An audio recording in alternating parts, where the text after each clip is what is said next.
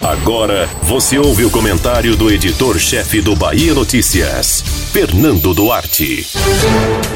A aprovação da Anvisa dos pedidos de uso emergencial feitos pelo Instituto Butantan e pela Fundação Oswaldo Cruz, a Fiocruz, para vacinas contra o novo coronavírus ficou em segundo plano na batalha pelo marketing travada entre o governador de São Paulo, João Dória, e o governo federal.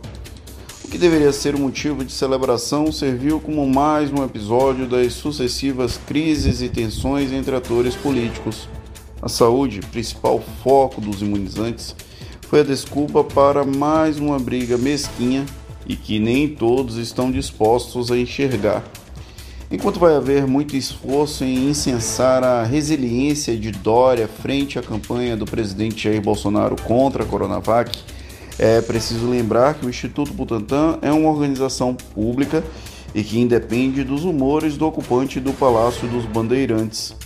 Junto com a Fiocruz, eles formam uma rede de referência no desenvolvimento de ciência e tecnologia mesmo com ações de desinvestimento perpetradas por governantes de todas as matrizes ideológicas. Ao celebrar esses dois imunizantes aprovados pela Anvisa, vamos reconhecer os técnicos das instituições e da própria Agência de Vigilância Sanitária. Os méritos desse processo devem-se muito mais a eles do que a qualquer pateta que esteja em posição política. Passada essa fase, vai ser colocada à prova mais uma vez a expertise combalida do general Eduardo Pazuello, o senhor amém do Ministério da Saúde. Depois do ato da Anvisa e do marketing de Dória, o ministro já começou mal, mentindo. Como se não bastasse a atrapalhada de anunciar um voo para a Índia antes das doses estarem disponíveis, ou a tragédia em Manaus com a anuência do Ministério, cabe a esse senhor o dever de distribuir a vacina pelo Brasil.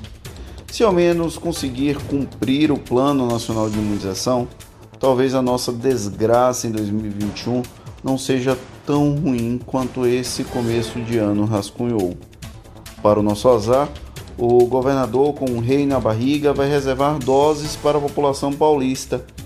É típico daquele que joga bem para a plateia mas que no fundo prefere seguir olhando para o próprio umbigo sempre. É mérito, vão dizer, dadas as circunstâncias históricas que levaram São Paulo a ser o que é, as ações do duo Bolsonaro em 2018 e a falta de credibilidade para falar em preocupação com o povo, é de bom tom analisar friamente os passos dessas figuras. Não existe almoço grátis, como também não existe vacina grátis. O preço, inclusive, é bem mais custoso do que essa guerrilha de ex-aliados. Mas isso apenas o tempo irá comprovar. Que bom que tivemos a boa notícia de que há vacinas disponíveis para os brasileiros. Agora nosso esforço precisará reparar o estrago dos movimentos anti-vacinas, dos negacionistas e também dos políticos marqueteiros. Quem sabe assim conseguiremos vencer a Covid-19. Você ouviu o comentário do editor-chefe do Bahia Notícias, Fernando Duarte.